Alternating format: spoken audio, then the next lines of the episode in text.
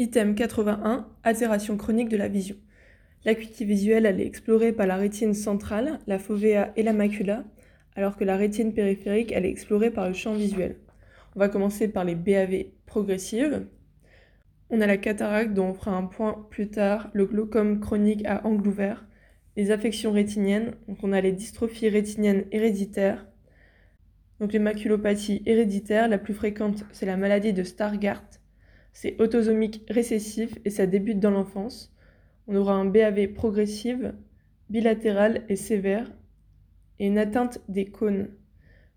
Au fond d'œil, on aura un remaniement maculaire en œil de bœuf. C'est comme la maculopathie toxique aux antipaludéens.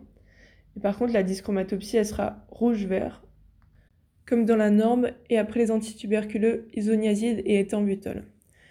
Les rétinopathies héréditaires périphériques pigmentaires, donc c'est une dégénérescence des photorécepteurs. Ça commence par les bâtonnets, mais il peut avoir ensuite les cônes. Et on aura une héméralopie, donc c'est une gêne en vision crépusculaire et nocturne, plus un rétrécissement progressif du champ visuel. Au fond d'œil, on aura une image en pseudo-ostéoblaste. Les membranes épimaculaires et les trous maculaires. Les membranes épi- ou prémaculaires s'augmentent avec l'âge, mais attention, ça peut être suite à un traumatisme, à une déchirure de la rétine ou une inflammation endooculaire sévère. Donc la séparation du vitré postérieur de la région maculaire, elle va être associée à une prolifération d'un tissu fibreux sur la macula, la membrane épimaculaire. Et ça peut donner un BAV progressive et ou des métamorphosis. L'examen clé, ce sera un OCT maculaire et le traitement, ce sera une ablation chirurgicale de la membrane par voie de vitrectomie. Les trous maculaires s'augmentent également avec l'âge et c'est des trous fovéolaires de formation brutale. On aura donc un BAV brutal plus un scotum central, plus ou moins des métamorphoses. L'examen clé, c'est aussi OCT maculaire.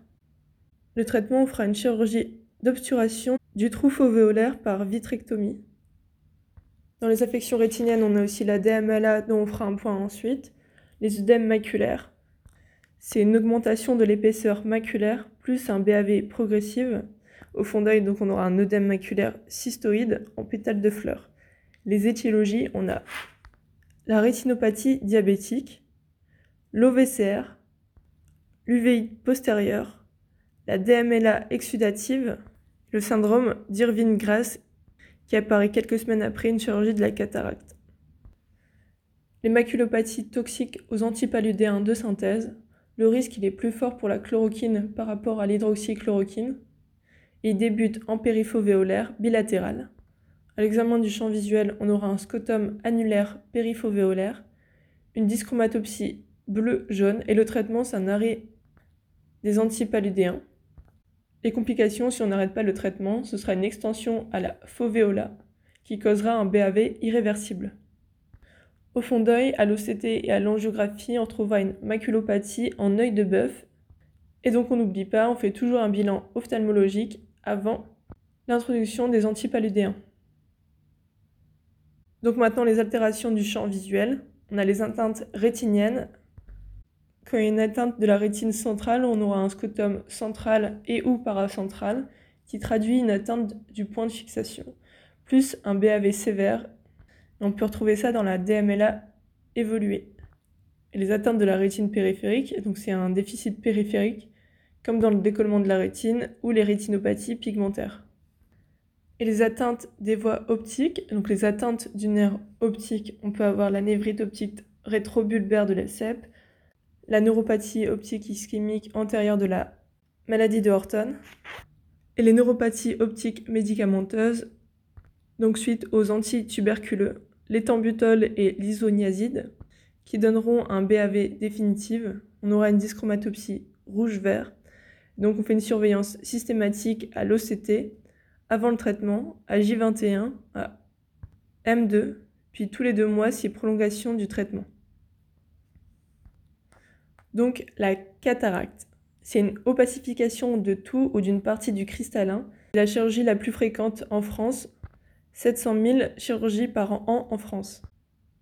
Donc à la clinique, on aura un BAV progressive et prédominant en vision de loin. Attention, l'acuité de près est relativement conservée, sauf si cataracte sous-capsulaire postérieure.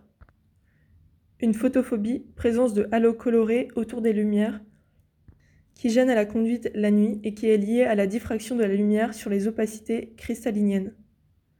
On a une diplopie monoculaire mais qui est plus rare, et une modification de la perception des couleurs, un jaunissement, et qui est souvent retrouvée après une chirurgie sur l'œil non opéré.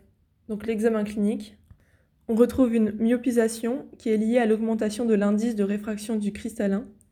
Donc ça va donner une myopie d'indice, ça veut dire une diminution de la vision de loin et une augmentation de la vision de près les différentes formes de cataracte. On a la cataracte nucléaire, qui est une atteinte du noyau cristallinien.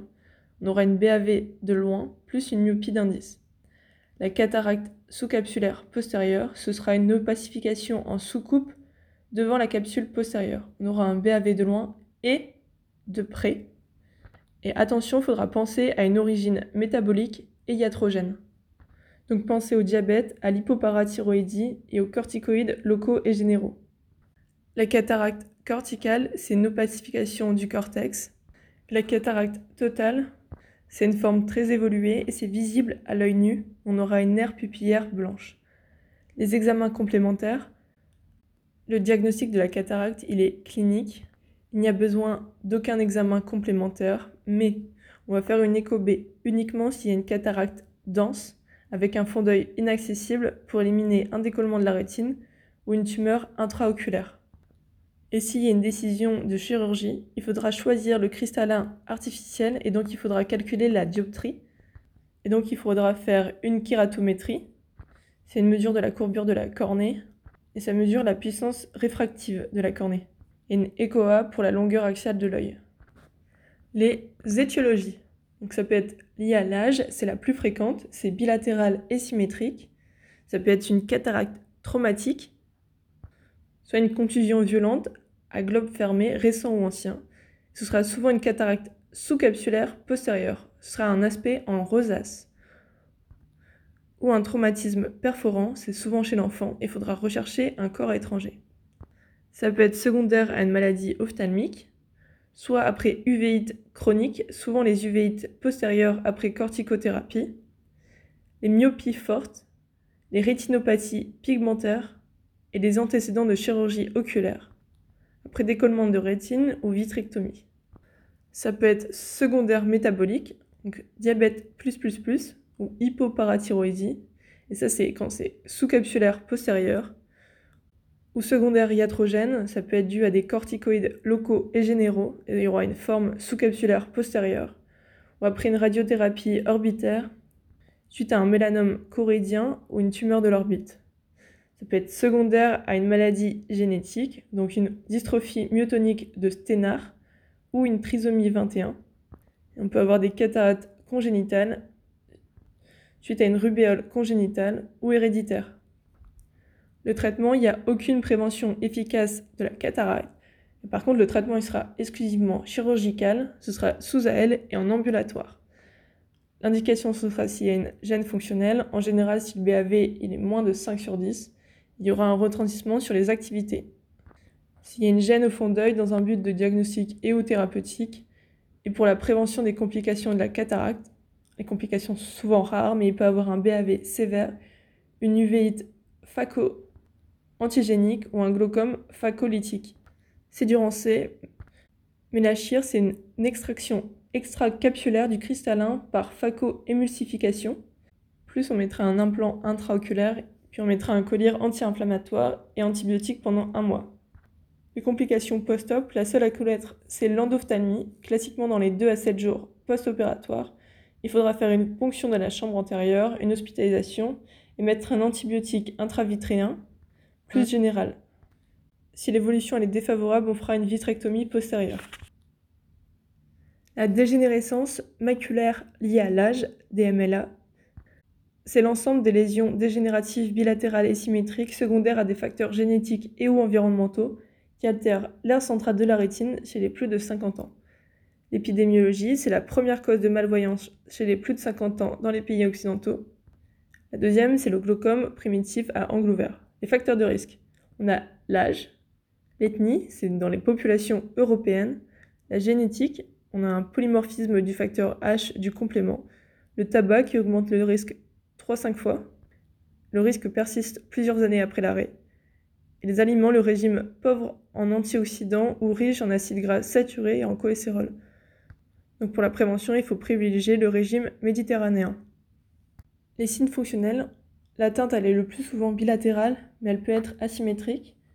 Dans les formes atrophiques, on aura un BAV progressive, de loin et de près. Ça correspond à l'aggravation lente des lésions. Quand il y aura une apparition de néovaisseaux, responsable d'une exsudation et d'accumulation de liquide au niveau de la macula, on aura un syndrome maculaire, donc un BAV brutal et des métamorphosis. Et la forme exsudative, on aura un scotum central profond. L'examen clinique, on a un BAV de loin et de près. On recherche un scotum central et des métamorphoses avec la grille d'Amsler. Au fond d'œil, on aura des drusènes, toujours. Dans la forme atrophique, on aura une zone atrophique de l'épithélium pigmentaire. Et dans la forme exsudative, on aura des hémorragies, un exsudat lipidique, donc c'est un exsudat sec, des œdèmes maculaires et ou décollement exsudatif de la macula. Les examens complémentaires, on fait une tomographie en cohérence optique, l'OCT, qui permet de faire une image en coupe de la macula et ça va permettre de visualiser les zones atrophiques de l'épithélium pigmentaire ou de visualiser les néovaisseaux profonds dans les formes exsudatives et les œdèmes maculaires. L'angiographie du fond d'œil, ça peut être après injection souvent de fluorescéine, ça me permet de visualiser les néovaisseaux superficiels et après injection de verre d'indocyanine, ça permettra de visualiser les vaisseaux choroïdiens. Les différentes formes de DMLA, on a la maculopathie liée à l'âge, c'est la forme débutante. Et le premier signe clinique, c'est l'apparition de drusènes, qui sont une accumulation de résidus de la phagocytose des photorécepteurs par les cellules de l'épithélium pigmentaire. Et le traitement, c'est du C, mais c'est vitamine E, vitamine C, zinc, lutéine, zeaxanthine. La forme atrophique, c'est la forme sec. C'est la disparition progressive des cellules de l'épithélium pigmentaire. Au fond d'œil, on aura une atrophie rétinienne au niveau de la fovea. On aura toujours des drusènes et avec un soulèvement de l'épithélium pigmentaire. Donc apparition progressive d'un BAV de loin et de près. Et attention, il y a une absence de thérapie pour les formes atrophiques. La forme exsudative ou néovasculaire, c'est la forme humide. Donc on a une apparition de néovaisseaux maculaires sous la rétine qui va entraîner un œdème intrarétinien, des hémorragies, une apparition de fluide dans la rétine et souvent un décollement exsudatif de la rétine qui va être responsable d'un BAV brutal et de métamorphosis brutale, plus un scotum central. Donc on n'oublie pas, attention, un BAV chez un patient ayant des drusènes, on fait un examen ophtalmologique en urgence dans les moins de 48 heures pour dépister l'apparition des néovaisseaux et pour les traiter rapidement. Le traitement, ce sera des anti-VEGF, ranibizumab et aflibercept, sous anesthésie locale intravitréen. Les anti-VEGF, c'est des anti-angiogéniques, donc ça stoppe les néovaisseaux, mais attention, ça ne va pas entraîner la régression et ça va permettre la diminution de l'hyperperméabilité capillaire des néovaisseaux. Ça va permettre de faire régresser l'œdème maculaire. Donc sous traitement, 40% des yeux ont une amélioration qui est persistante à 2 ans. Et si ça ne marche pas, on peut rajouter une thérapie photodynamique qui est un laser infrarouge qui va permettre de thromboser les néovaisseaux. si ça ne marche pas, il faudra proposer une rééducation orthoptique et des aides visuelles.